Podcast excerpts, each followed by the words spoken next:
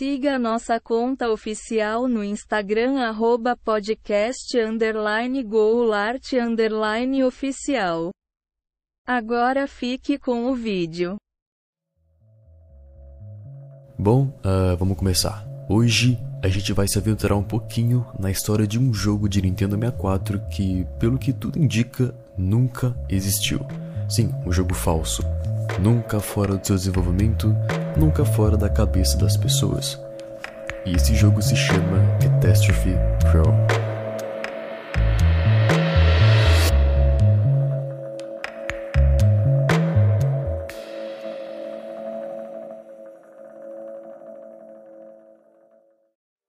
Bom, tudo começou alguns meses atrás. Uh, eu recebi um e-mail de uma pessoa falando para eu dar uma olhada num vídeo sobre esse jogo antigo. E eu falei, ok, por que não? Eu cliquei, entrei no link, cara, e era um vídeo de uma pessoa contando a história de um jogo chamado Catastrophe Crow. Era um jogo de Nintendo 64 criado por um designer de videogame chamado Manfred Lawrence. Ele também que é dono da empresa de jogos Opus Interactive. Tudo começou em 97, quando ele anunciou um jogo num evento e foi muito comentado pelas pessoas. Para descrever o jogo, era muito usado exploração sem medo, mundos desconhecidos, muito inovador, sistema de renascimento eterno. E o que chamou bastante atenção, cara, é que o jogo foi inspirado num desenho que a filha do Manfred fez. Então ele criou o jogo baseado na ideia da filha, no desenho que ela tinha feito. E quando ele era entrevistado, ele repetia que isso era além de um jogo e que ultrapassaria os limites de experiência do jogador. Era bem promissor, cara. As pessoas que jogavam, que testavam né, a beta, falavam que iriam passar o Mario 64, que iria passar o Banjo-Kazooie dos gigantes da época. E a gameplay era interessante, cara. Uma plataforma em 3D com muitas promessas, o Catastrophe Crow tinha tudo para fazer sucesso.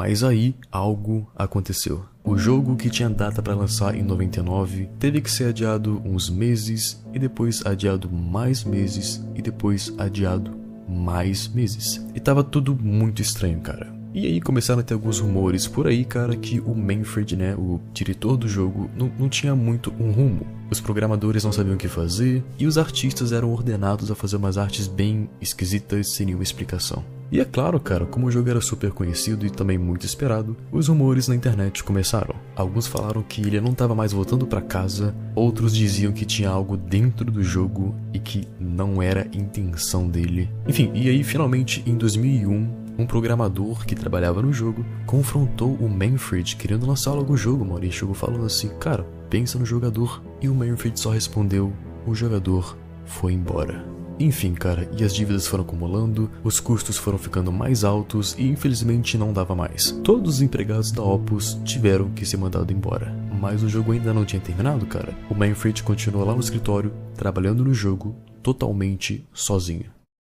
Até que no final de 2001, o GameCube é finalmente lançado. Ou seja, o Nintendo 64 já era um console antigo, entendeu? E lançar um jogo para um console de geração antiga não é uma ideia inteligente. E quando entraram no escritório para procurar o Manfred, ele só não estava mais lá, ele tinha sumido. E não só ele, mas tudo relacionado ao jogo. Os computadores, os backups, trabalho, tudo, mano. Era como se alguém tivesse limpado tudinho todo o escritório, entendeu? E o pessoal começou a investigar, cara. Indo pra casa do Manfred, ele também não tava mais lá. Ele não tinha nenhum contato, tá ligado? Não tinha família. A esposa dele já tinha saído do país faz seis meses, cara. Onde tá o Manfred? Mas eles ainda não tinham uma pista, cara. Os vizinhos falaram que o carro dele não estava na porta de casa e que o barco à vela também, que fica na garagem, tinha sumido da frente da casa dele. Pois é, mano, e depois de alguns dias, o barco dele foi encontrado no meio do mar, um pouco longe da costa e sem sinal dele algum. A única coisa que tinha era um recado diretamente para a esposa dele, mas sem mencionar nada do jogo. Ele basicamente disse que finalmente está em casa. Sim, Manfred Lawrence está morto e ele levou consigo o jogo Catastrophe Crow. Ninguém sabe onde o jogo tá, mas uma pessoa encontrou o jogo. E é assim que a gente cai nesse vídeo aqui, cara. Uh, ele disse que procurou no eBay para ver se alguém tinha tava vendendo o jogo, né? E tinha uma cópia em desenvolvimento e aparentemente oficial, né? Ela tinha sido listada. O vendedor disse que ele achou no porão, mas ele nem sabia o que que era. Então ele falou: "Beleza, OK, vamos comprar". Chegou na casa dele e ele vai jogar aqui agora pela primeira vez, jogando o perdido jogo do Catastrophe Crow. Vamos começar aqui. Uh, se você quiser ver a gameplay inteira sem corte, sem análise minha, é só você acessar o vídeo que tá aqui na descrição, tá? Então bora.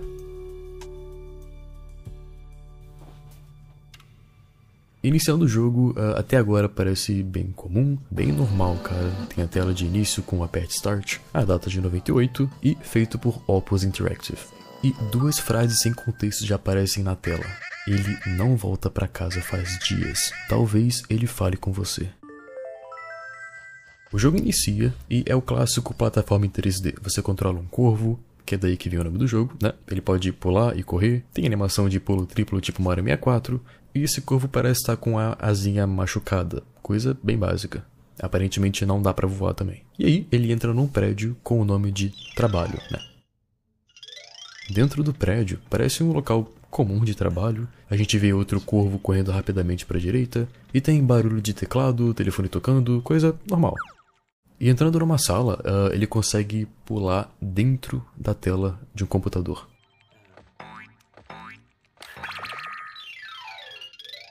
Esse computador levou ele para um mundo bem diferente. Tem blocos de brincar e um ursinho gigante, tem um tabuleiro de xadrez no meio, que as peças ficam te encarando, é bem esquisito. E usando a mecânica de wall jump, ele chega no topo desse mapa, que é um local cheio de blocos de brincar.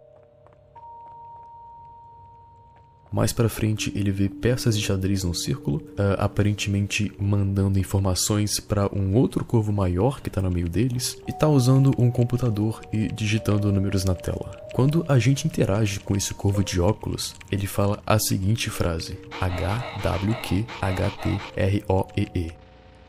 E o jogo parece que meio que trava depois disso e mostra rapidamente uma cena de o que parece uma casa, só que por dentro.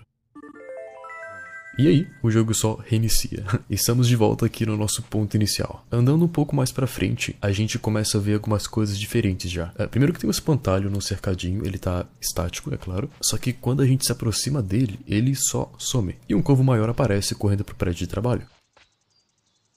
Enfim, entrando de volta no escritório, o jogador segue o mesmo caminho para aquela sala, para voltar pro computador, que tem um teleporte, né? Mas ele não tá mais lá. E aí, de repente, isso acontece. Sim, um telefone começa a tocar. Dá pra ver ele de longe e a gente percebe que ele tá em outra sala. Caminhando até lá, chegando perto do telefone, não parece nenhum botão para apertar nem nada, o jogo não te fala como interagir com ele. Ele até tenta apertar todos os botões, pular em cima, mas nada acontece, uh, então ele só desiste. Saindo da sala, ele vê aquele mesmo corvo seguindo um caminho contra uma parede. E vendo que não faz sentido, ele já deduz que deve ter algo secreto por ali. E realmente tem, ele começa a sair do mapa. Caminhando para fora do mapa, de longe, a gente consegue ver um barco à vela. E se aproximando, a gente enxerga o corvo maior de óculos segurando o Nintendo 64 e se tacando na água, afundando.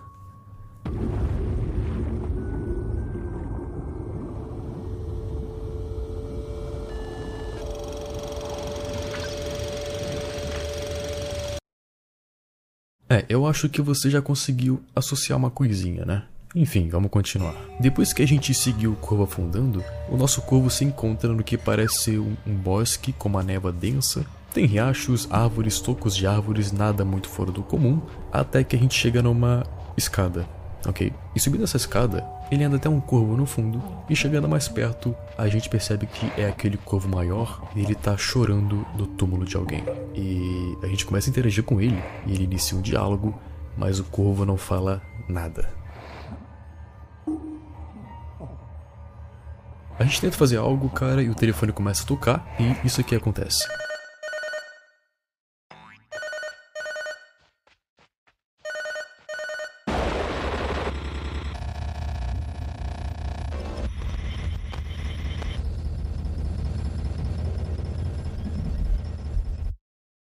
Pois é, vamos lá. Muita coisa parece bugar. O nosso personagem fica se convulsionando todo no chão e duas criaturas vão atrás da gente. Uma parecendo um, espantalho e outro parecendo uma aranha.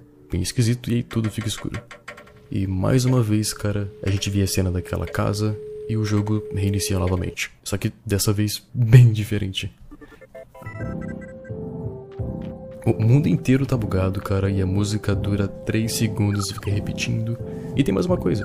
Dessa vez, a gente tá com o Corvo Maior controlando ele. Aquele que tava de óculos e não tá com a quebrada. E ao invés de ir pro trabalho, ele decide ir pra casa. Que deve ser, né, a casa dele. Entrando em casa e explorando um pouco, dá pra notar que essa casa é a mesma casa que sempre aparece antes do jogo reiniciar.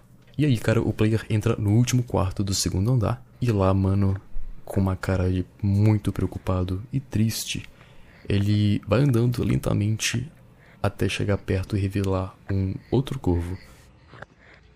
Ele tá deitado numa cama, aparentemente à beira da morte, respirando por aparelhos e parece até que tá sem cabeça também. E aí do nada, o quarto começa a encher de água isso que acontece.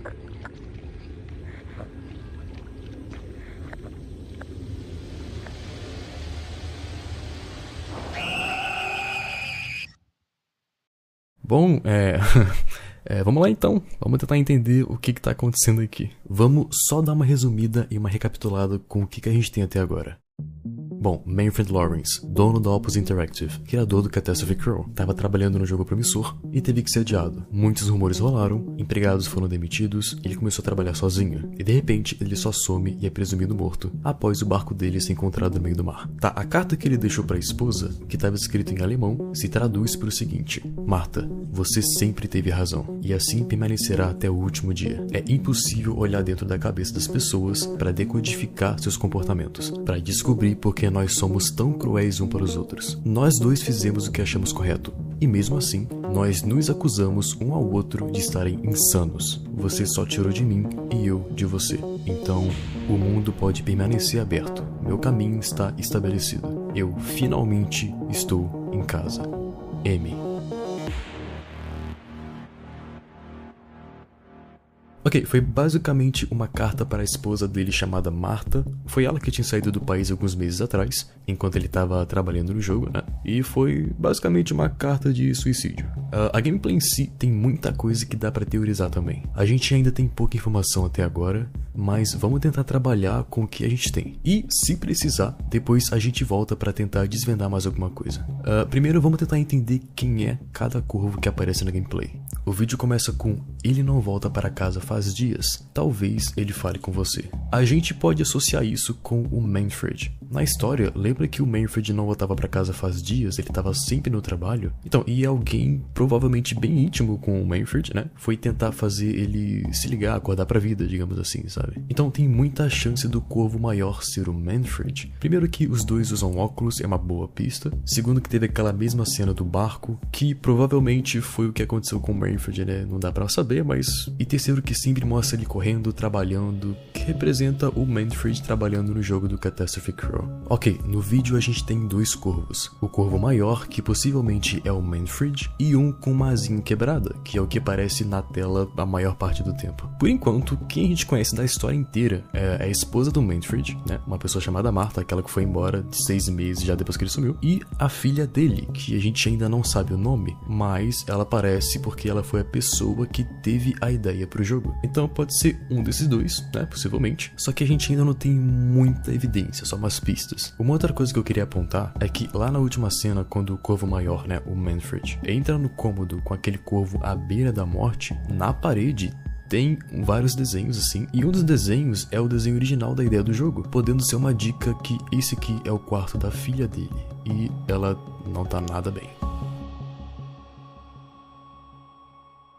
Uma coisa que a gente pode fazer é procurar sobre o jogo no YouTube para ver se alguma outra pessoa gravou partes diferentes do jogo que possa ajudar a desvendar tudo isso aqui, né? Alguma gameplay, review, qualquer coisa, cara, tudo ajuda. E procurando, você acha assim alguns vídeos, mano. E a gente vai ver todos eles aqui e analisar tudo em ordem de upload. O primeiro vídeo que foi upado no YouTube do Catastrophe Crow é um chamado Catastrophe Crow N64, upado pelo 3D Platformers NZ. Enfim, sem muita enrolação, bora só assistir.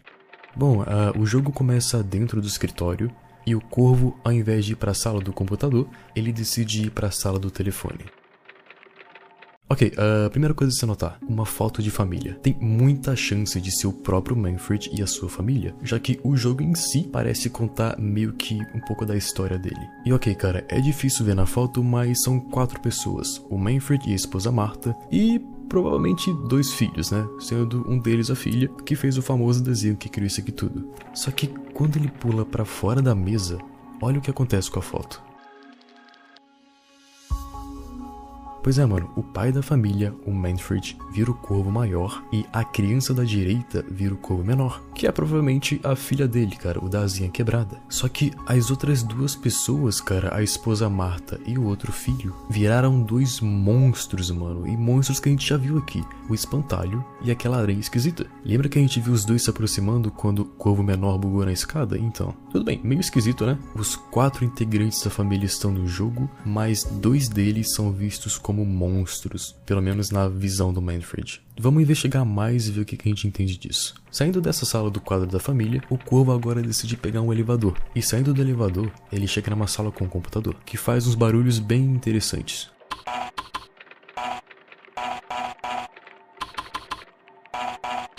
Exato, mano. Código Morse. E ouvindo a mensagem, ela se traduz para isso aqui, ó. L-T-O-H-Q-W-X-O-Q-K-A-O EB. E o que significa? Bom, a gente não consegue saber no momento porque isso aqui tá criptografado. E tem muita chance, cara, de ser a mesma chave que o Corvo Maior utilizou no diálogo dele, né? Bom, é isso por esse vídeo, bora continuar.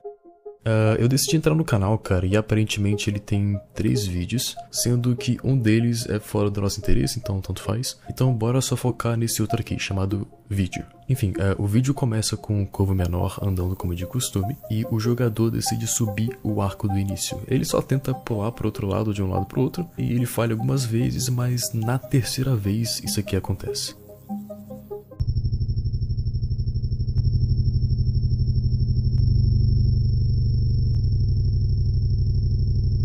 Bom, é. Pois é, ele passa por vários níveis do jogo e cai num túnel super escuro. Ele então começa a andar no túnel, passando por vários objetos aleatórios, juntamente a um som esquisito. E ele continua, cara, só que presta atenção, mano. Ele tá coletando os blocos ao longo do caminho e cada bloco faz um som diferente e específico. Ok, isso tem chance de ser um código. Só que a gente ainda não sabe como decifrar isso aqui também. Mas anota aí, cara. Cada bloco coletado faz um som. Enfim, no final da caverna, o jogador encontra outros três corvos e eles somem. É,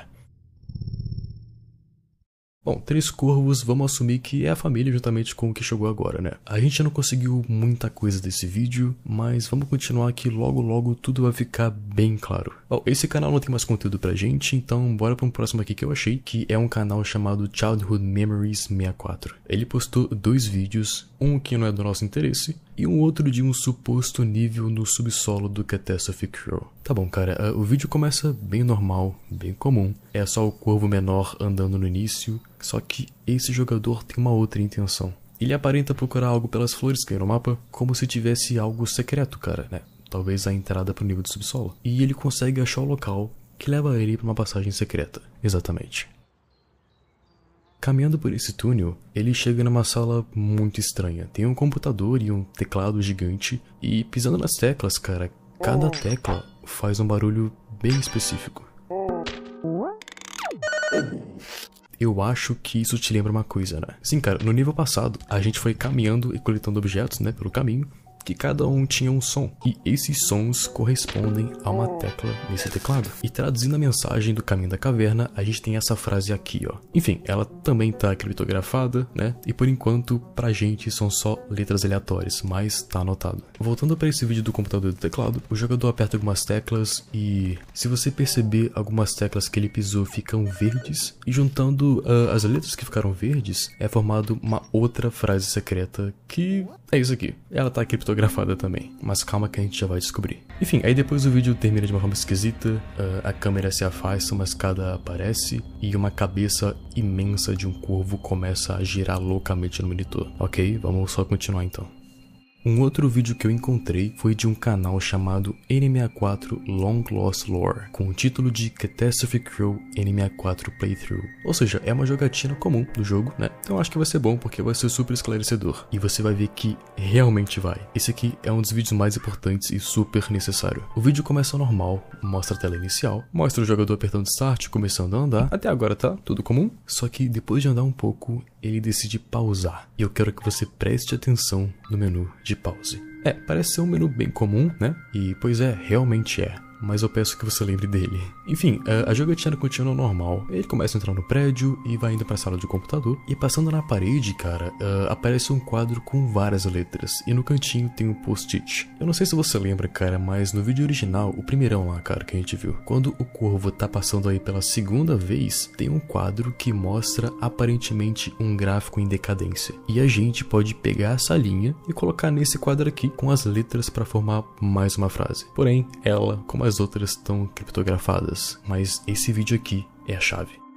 Continuando o caminho, ele pula dentro do computador e chega naquele mundo de brinquedo. Só que aí ele decide ir para uma abertura numa cerca e ele começa a escalar a beirada pro lado até chegar numa passagem aparentemente secreta. E ele cai, cara, e é um longo caminho que leva o corvo até um castelo, com os blocos que fazem o nome do jogo abreviado Crow 64. Entrando nesse castelo, a gente entra numa área bem escura e o jogador decide pausar o jogo. Só que dessa vez, cara, o menu não faz sentido nenhum, diferente da primeira vez que ele apareceu. Mas pensa comigo, mano, e se a gente juntar os dois menus? E se cada letra do menu que não faz sentido significa cada letra do menu que faz sentido? E se esse menu aqui for a chave? Por exemplo, a palavra de cima é pause, né? Então o P traduz pro U, o A traduz pro W e assim vai. Eu acho que você entendeu. E com isso, cara, a gente consegue criar um alfabeto novo e a gente pode usar esse novo alfabeto para descriptografar as mensagens que a gente viu nos vídeos anteriores. Vamos chamar esse código de língua dos corvos.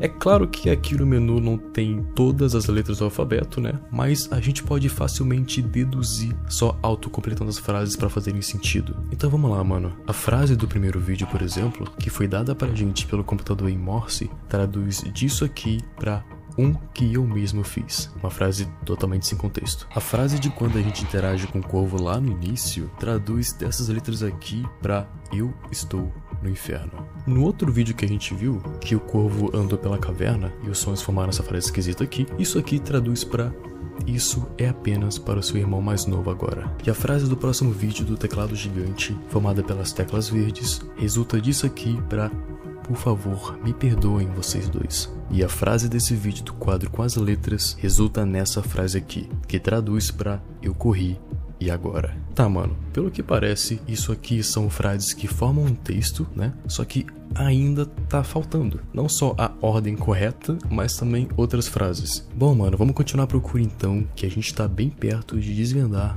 qual a frase. Bom, o próximo vídeo desse canal se chama CC64 Menu. O vídeo já começa um pouco estranho, porque primeiro que não tem nenhuma casa atrás do corvo, como sempre teve, né, a casa dele, e enfim, ele dá umas voltas pelo início do mapa e decide pausar o jogo. Aí ele clica em ajuda, depois teste de controle e isso começa.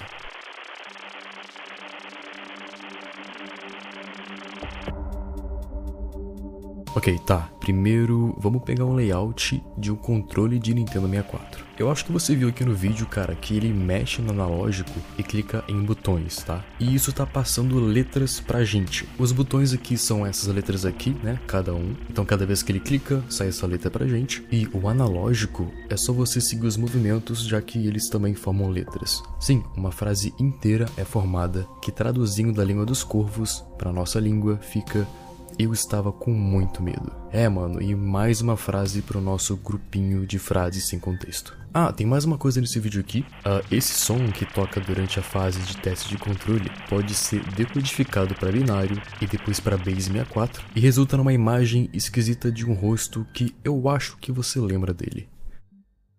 Ok, eu acho que terminamos com esse canal, né? E bora para um próximo. Um outro que eu encontrei foi um chamado Nines Retro Gaming Thread, com duas gameplays do Catastrophe Crew com episódios 1 e 2. São vídeos mais longos, né? O primeiro tem 4 minutos e o segundo tem 2 minutos. Então a gente vai só focar no que elas escondem, tá? Que é bastante coisa. É, o jogo inicia normalmente indo até a sala do telefone no escritório. Primeiro que não tem mais a foto de família e a gente consegue interagir com uma cadeira vazia. E ela fala isso aqui, ó.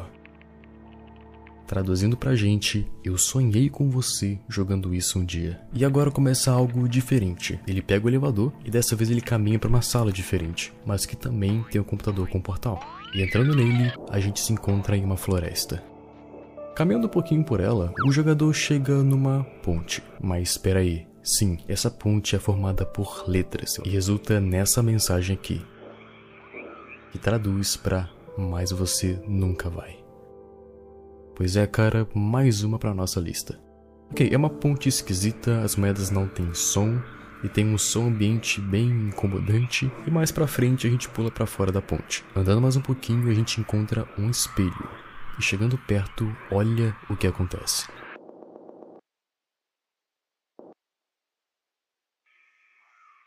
Tá, uh, a gente tem os flashbacks de um lugar, e sendo mais específico, é, é o mesmo lugar que a gente meio que caiu da escada e começou a bugar no chão lá no primeiro vídeo. E quando a gente volta, cara, acho que você percebeu também que é um corvo diferente dessa vez. É um corvo menor ainda, sem asinha machucada, que pode ser muito o filho menor do Manfred, se a gente for usar o tamanho para comparar. Indo mais para frente, a gente chega num cais e o corvo do Manfred, o corvo maior, tá nadando na água. Interagindo com ele, ele diz: vocês sempre foram parecidos. É claro que eu lembro de você. Você adorava contar e cantar seu nome de novo e de novo, é claro que eu lembro de você. Ok, a gente já tem muita coisa, mas vamos tentar terminar os vídeos para aí depois a gente começar a tirar conclusões, ok? Tamo quase lá. No episódio 2 da gameplay, ao invés do corvo entrar no prédio, ele decide dar a volta e ele entra num duto, numa passagem secreta. Lá dentro do duto tem buracos escondidos no chão que para você desvendar os buracos você tem que pular para saber o caminho. E tem meio que um ursinho no meio da sala. Interagindo com o ursinho, ele fala isso aqui, ó.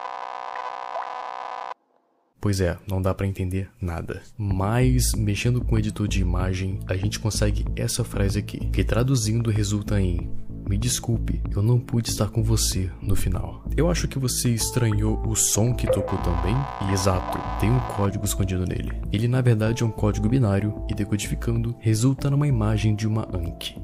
Anki, conhecida também como Cruz Ansata, era na escrita hieroglífica egípcia o símbolo da vida, conhecido também como símbolo da vida eterna. Os egípcios usavam ela para indicar a vida após a morte. Ok, mano, uh, a gente tem as últimas gameplays agora, então tomara que sejam esclarecedoras, né? Tem um canal chamado N64 Excavation Man, com dois vídeos, Catastrophe Crow N64 Gameplay e Force Level. Então bora ver o primeiro vídeo aqui e depois a gente vê o último. Aparenta ser uma gameplay normal, a gente já inicia no mundo de brinquedos e o jogador decide escalar os blocos para coletar umas moedas. E mexendo com a câmera, ele enxerga um pontinho preto lá no fundo. E depois de pensar um pouquinho, uh, ele caminha no chão invisível até lá e a gente descobre que é um barco à vela.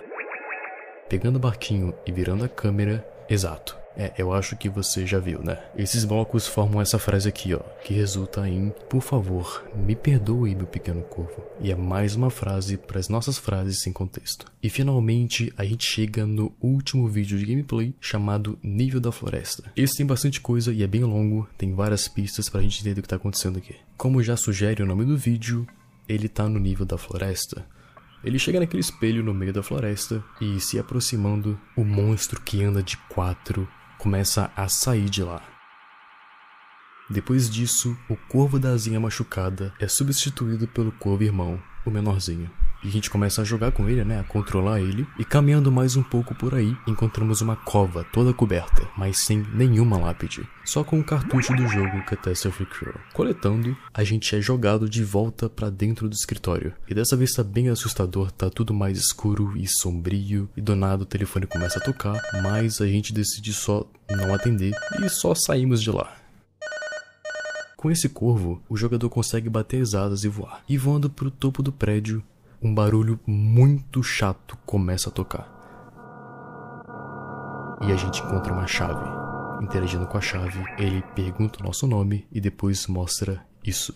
Essa é a cifra de Visionary. Calma que a gente já vai chegar aqui, tá? Já já. Vamos só terminar esse vídeo aqui rapidinho, tá? Enfim, o corvo consegue voar para fora do mapa e o que parece não ser intencional, na verdade tem uma passagem no finalzinho ali no fundo. Indo para lá, ele só vai para um local todo escuro e esquisito e é basicamente isso. O vídeo acaba por aí.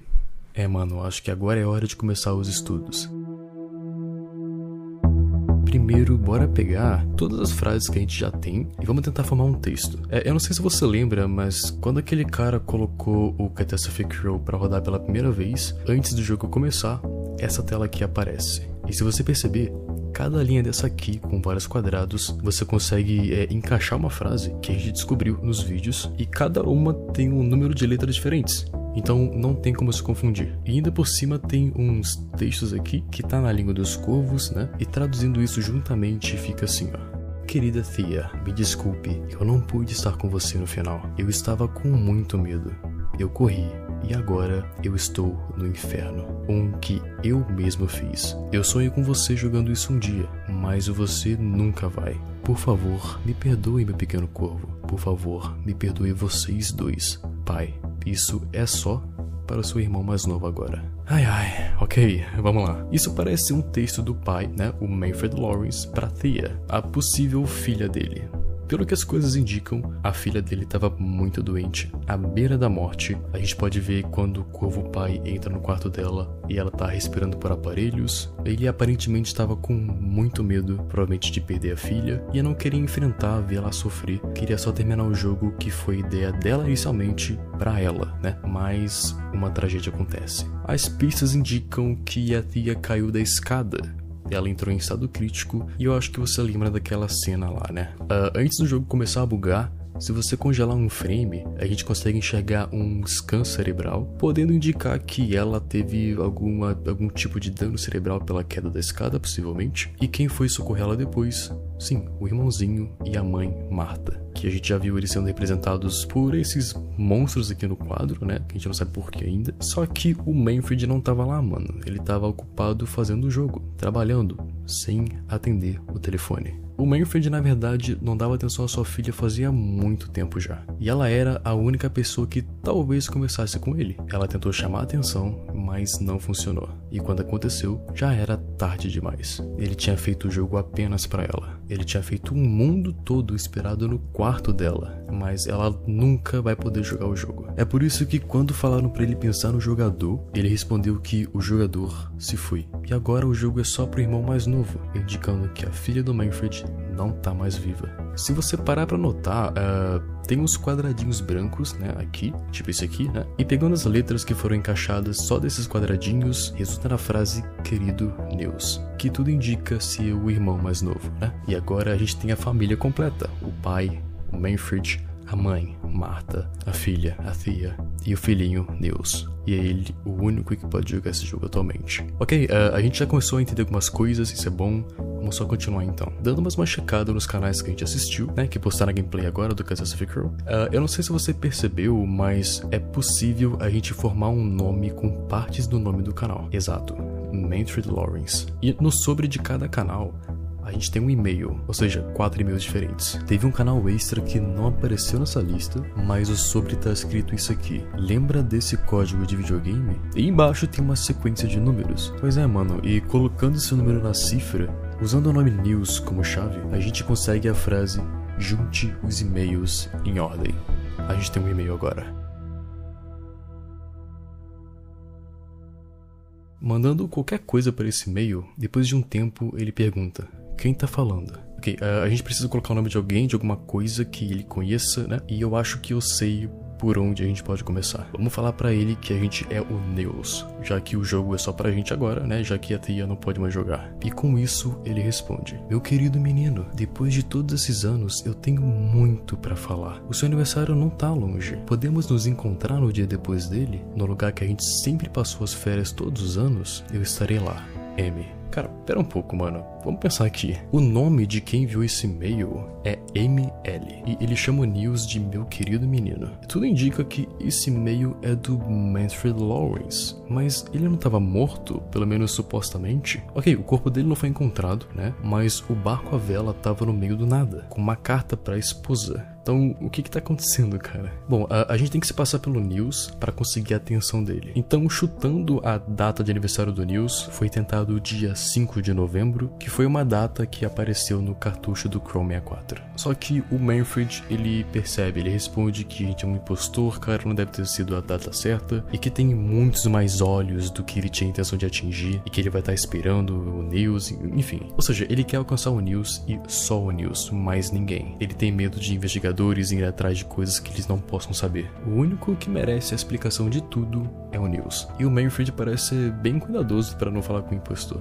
Eu fiquei pensando, cara, o que me parece ser? Eu acho que o próprio Manfred colocou o jogo do Chrome 64 no eBay com a intenção de chegar até o Nils e fazer ele comprar. Só que nunca alcançou o Nils. Enfim, cara, depois de um tempo, esse e-mail só parou de responder, pois é, não respondia mais ninguém. E depois de uns dias, o suposto Manfred mandou um arquivo de áudio para os usuários que tentaram entrar em contato com ele. É um arquivo de áudio que contém um código, e decifrando ele resulta nisso aqui, uma pirâmide. E só, o e-mail nunca mais respondeu, nadinha. Mas o Manfred possivelmente tá bem vivinho. Mas eu acho que não vivinho no nosso mundo, mas no jogo. Eu acredito sim que ele realmente tenha morrido no mundo real, como foi mostrado na cena, né, que a gente já viu. Mas ele mesmo fala aqui, eu estou no inferno, um que eu mesmo fiz, como se ele estivesse dentro do jogo. E lembra quando falavam no jogo que ele tinha um sistema de renascimento eterno? O que seria esse renascimento eterno? Será que renasceu o Manfred dentro dele? Eu não sei, cara. Mas tudo indica que de alguma forma ele tá no jogo. Quando ele estava dando entrevistas na época do jogo, ele dizia que o sistema de renascimento eterno era algo que quando você morresse, a sua alma permanece constante, mas o mundo em sua volta muda inevitavelmente. Talvez seja relacionado. Enfim, cara, vamos só checar a cifra de Vigenere rapidinho aqui. Vamos usar o primeiro código que a gente viu, que foi 307813548841. Exato, mano lá da carta que o Manfred deixou após sua morte. Ok, a gente já tem quase tudo que a gente precisa, só precisamos da chave para usar na cifra. E dependendo da chave que a gente usa, a gente recebe uma resposta diferente. Usando News como chave, recebemos News Eu Estou Vivo. E usando Thea como chave, recebemos Não é para você. Eu acho que tem uma coisa importante que a gente ainda não checou. O Manfred é dono da Opus Interactive, certo? Pelo que eu vi, é uma empresa de jogos e o Catastrophe Crow não foi o primeiro jogo deles. Checando no Wikipedia, Uh, em trabalhos notáveis, eles têm um outro jogo chamado Ocean Quest. E para ser sincero, eu nunca ouvi falar desse jogo, mas procurando o nome no YouTube, a gente acha um vídeo da música dos créditos finais, upado por um canal chamado Ultra 64 Forever. Enfim, essa aqui é a música.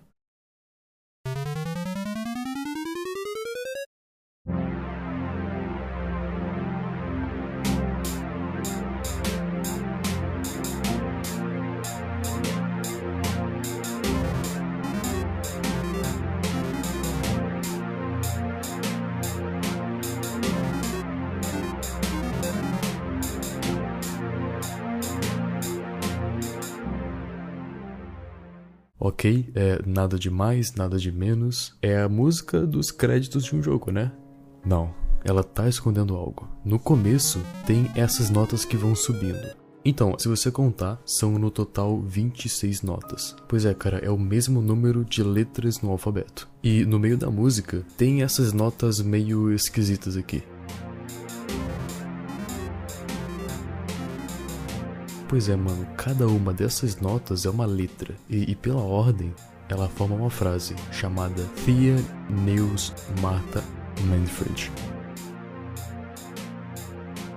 Obrigado por jogar. Pois é, é só o nome da família e mais nada, só que é interessante saber que né, esse jogo é de 95 e desde lá o Manfred já colocava coisas escondidas nos jogos dele. Só que o que realmente é interessante é que esse canal aqui, ele esconde mais 4 vídeos. E vídeos com títulos super estranhos, mas que claramente são do jogo Catastrophe Crow. O título do primeiro vídeo é só um sublinhado e esse aqui é o vídeo. Pois é, é só uma câmera estática apontando para um corvo no fundo. E se você clarear a imagem com edição, dá para ver que realmente é só isso mesmo. É possível que tenha algum código nesse áudio, mas ninguém conseguiu descobrir. O segundo vídeo do sublinhado é basicamente a mesma coisa, só que no escuro. Tem um corvo que não dá para adivinhar qual é, porque tá meio longe, e a gente consegue traduzir os sons de grilos para uma frase de eu permaneço. O próximo vídeo, ao invés de ser sublinhado, agora é um ponto, e o vídeo começa bem escuro e vai clareando pro corvo do Manfred, e depois de um tempo isso aqui acontece.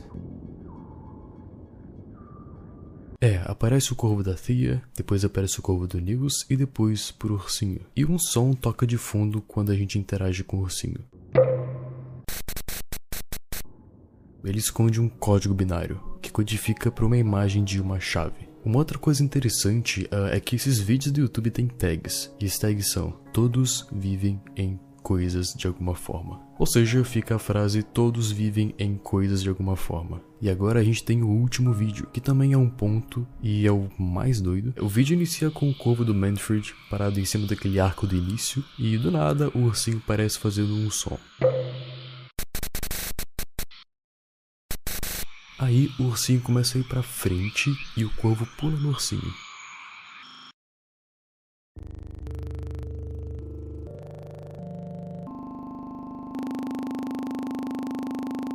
E a gente ouve o som do renascimento, sim, o sistema de renascimento eterno.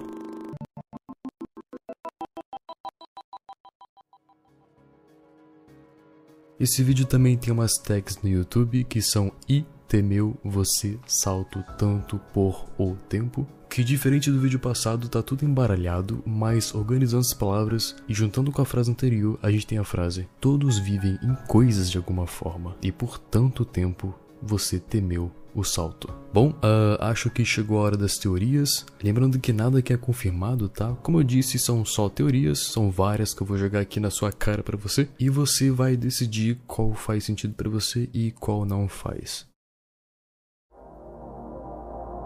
Tudo começou há muito tempo atrás. A filha do Manfred, a Thea, por volta dos seus 10, 11 anos de idade, ela era pequena ainda, já tinha alguns problemas de saúde, já que na parede do quarto dela, né, os desenhos que ela fez, mostra ela mesma numa maca, indicando que ela já tá doente. Mostra ela com um raio na cabeça, como se fosse algo relacionado a convulsões ou dano cerebral. Mostra ela numa cadeira de rodas, enfim, cara, e até dentro do jogo, ela já tá com a asinha quebrada também. Como se ela já não tivesse bem desde o início. E a queda na escada pode até não ser literal, tá ligado? Pode ser como se fosse um rápido declínio na saúde, quem sabe. É, mas de qualquer forma, ela rapidamente piora e o Manfred estava muito mal, cara, e queria fazer algo por ela. Então ele começa a trabalhar no jogo, que foi ideia dela, intensamente, para dar um presente para ela, mas ela morre de qualquer forma. Ah, eu acho que você lembra que o Manfred disse que era mais que um jogo.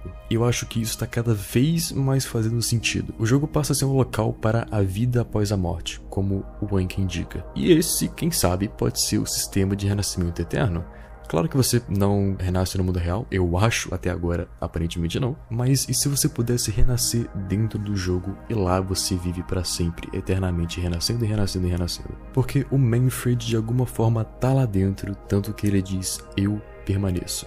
O Manfred então se mata com o objetivo de encontrar a filha dentro do jogo e ela ou pode ser uma IA, né, programada e nada mais, ou ela pode estar tá realmente dentro do jogo, algo sobrenatural. Ou quem sabe, cara, como Nils ainda tá vivo e o próprio Manfred diz que os dois se parecem muito, ele pode querer colocar a consciência da Thea dentro do corpo do Nils com o sistema de renascimento. A Thea vai renascer no corpo do Nils, e é por isso que o Manfred quer tanto ir atrás do Nils. É por isso que esse jogo é apenas pro seu irmãozinho agora. O Manfred codificou a consciência dela lá e só falta corpo. Ou pode ser menos ruim pro Nils, né? E o Manfred só quer contar o segredo pro Nils de como ele descobriu a vida após a morte, com o sistema de renascimento, né? Que ele criou. E quem sabe fazer os três viverem dentro do jogo para sempre. Tanto que o Manfred diz: todos vivem coisas de alguma forma. E por tanto tempo você temeu o salto. Ou seja, cara, ele de alguma forma vive no Catastrophe Crew, ele permanece lá, como ele diz, e ele quer que o Nils faça o salto também, para entrar no jogo com eles. E esse salto pode ser tanto a morte, né, literalmente a morte, ou uma outra forma de entrar no jogo sem passar pelo evento de se matar. Só que o Manfred aparentemente não quer a Marta, porque ela claramente tem algo contra o Manfred, tanto que ela até saiu de casa meses atrás. Ela pode ter saído de casa e ter brigado com o Manfred porque o Manfred contou sobre o sistema de renascimento que ele tá fazendo no jogo, para sei lá, tentar salvar a filha ou deixar a filha viver para sempre lá no jogo. E a Marta pode ter achado maluquice e fugiu ela e o filho. E é por isso que o Manfred vê os dois como monstros, os dois impedindo os ideais do Manfred e impedindo ele de ter algum acesso à Thea. Por isso que mostra eles puxando para fora da cama. Só que o Manfred quer mudar a opinião do Nils e mostrar que realmente funcionou, por isso a necessidade do contato. Ou pode ser que o sistema de renascimento eterno seja literalmente um renascimento e ele consiga de alguma forma renascer para fora do jogo. Tanto que essa última cena desse último vídeo, ou é ele deixando o plano da existência para sempre, ele nunca mais vai reviver, que é o que faz até que algum sentido para mim, ou ele pode estar tá realmente saindo do jogo e voltando para o mundo real de alguma forma. Que já fica meio esquisito, mas tudo é uma possibilidade. E esse sistema de renascimento foi codificado não só com códigos de computador, mas um ocultismo foi envolvido também. No vídeo original tem um decagrama em volta dele. É um pentagrama repetido duas vezes na alquimia hermética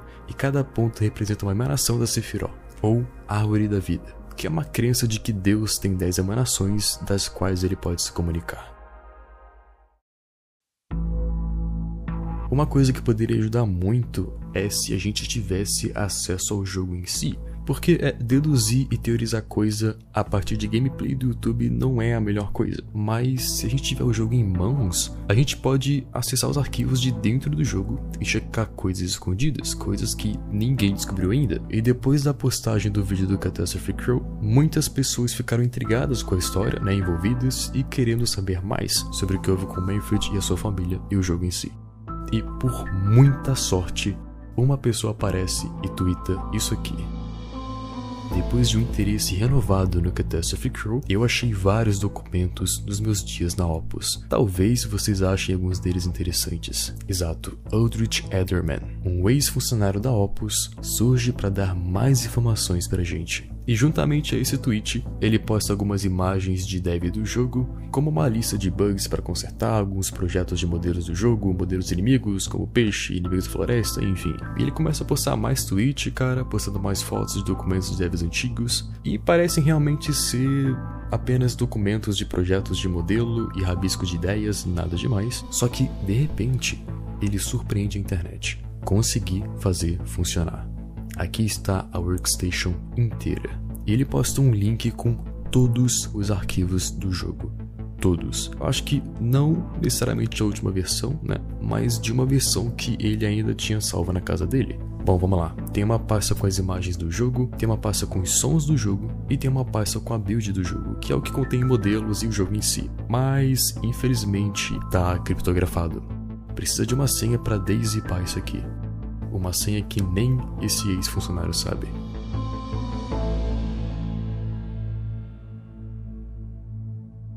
Mas você lembra dos códigos que o Manfred mandou pra gente? Que eram áudios que sempre resultavam em imagens, como uma Anki, uma pirâmide, uma chave. Então, cara, essas imagens são a chave pra gente formar essa senha. Se a gente der uma olhada nos documentos que o funcionário do Opus postou, na página 27, e se você usar um pouquinho de edição de imagem, é possível ver o outro lado da página, que aparenta ser só os controles do jogo. Mas embaixo está escrito assim, ó, acesso de teste. Agora precisa de duas chaves, mais número de build, mais node. E um exemplo embaixo. E sim, cara, isso aqui é a nossa dica para descobrir a senha. Ok, a gente já tem as imagens, uma Anki e uma pirâmide, e a chave que é só para indicar que essas duas imagens são a chave. Então, Anki é uma palavra-chave e túmulo é uma outra palavra-chave, porque a pirâmide é um túmulo.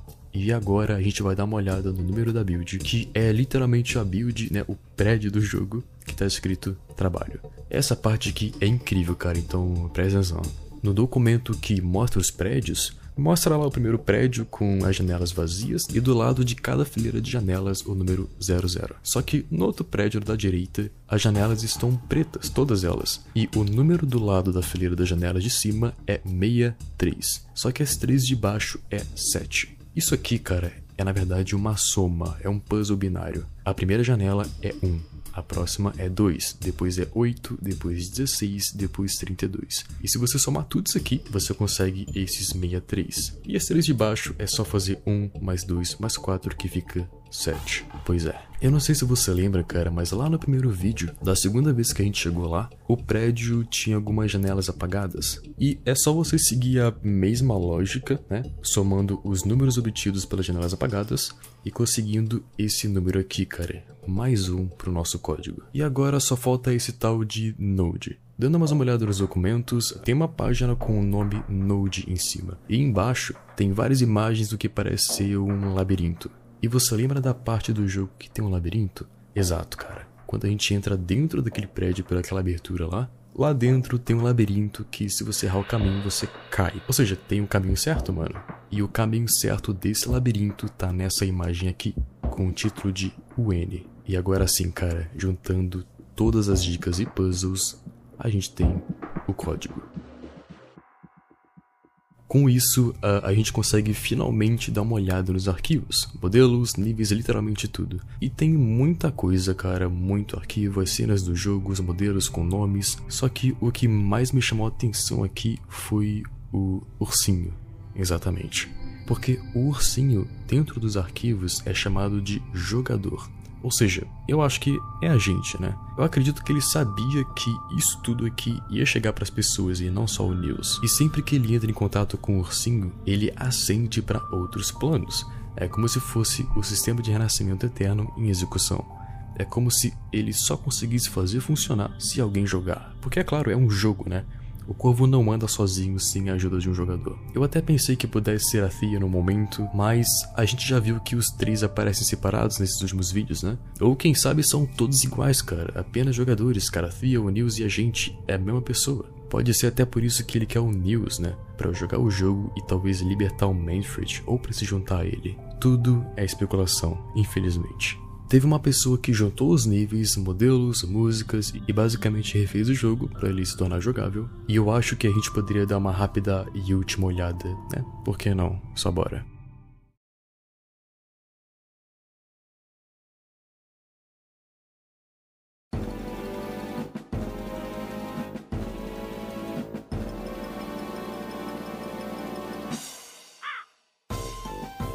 Ok, pressão start, vamos lá.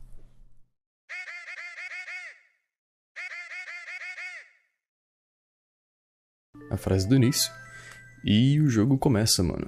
Uh, é interessante, cara, porque a gente sempre viu, tipo, gravação do jogo em uma qualidade muito horrível, VHS, tipo, muito bosta mesmo, e agora, tipo, tá em HDzinho.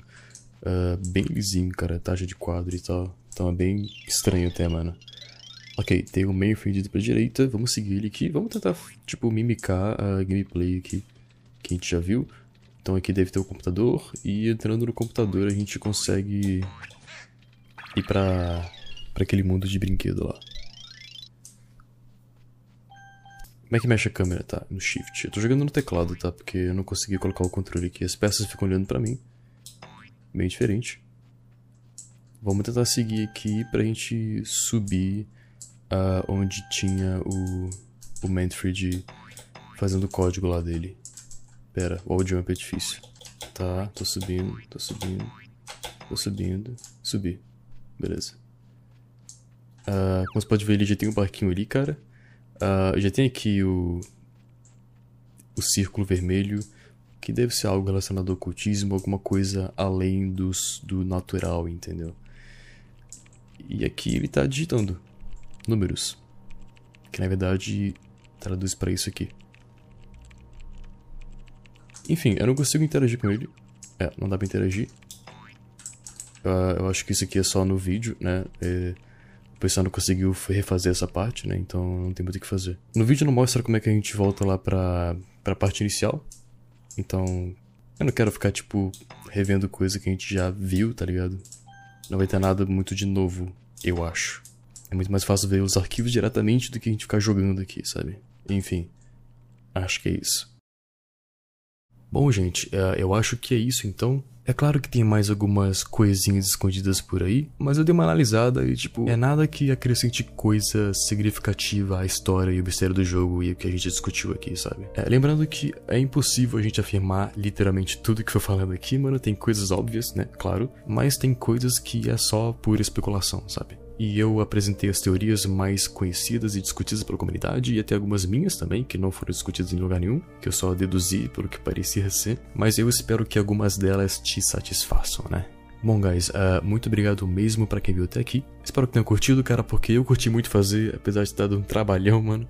Então, se você puder me ajudar eu gostei, eu ia ficar bem feliz. Lembrando que, literalmente, tudo desse vídeo foi tirado exclusivamente do documento oficial de investigação do jogo e do Discord oficial do jogo, e mais em lugar nenhum. Todas as infos estão lá para quem quiser checar inscrito, tá? Por algum motivo, não sei, mas tá lá. Gente, então é isso.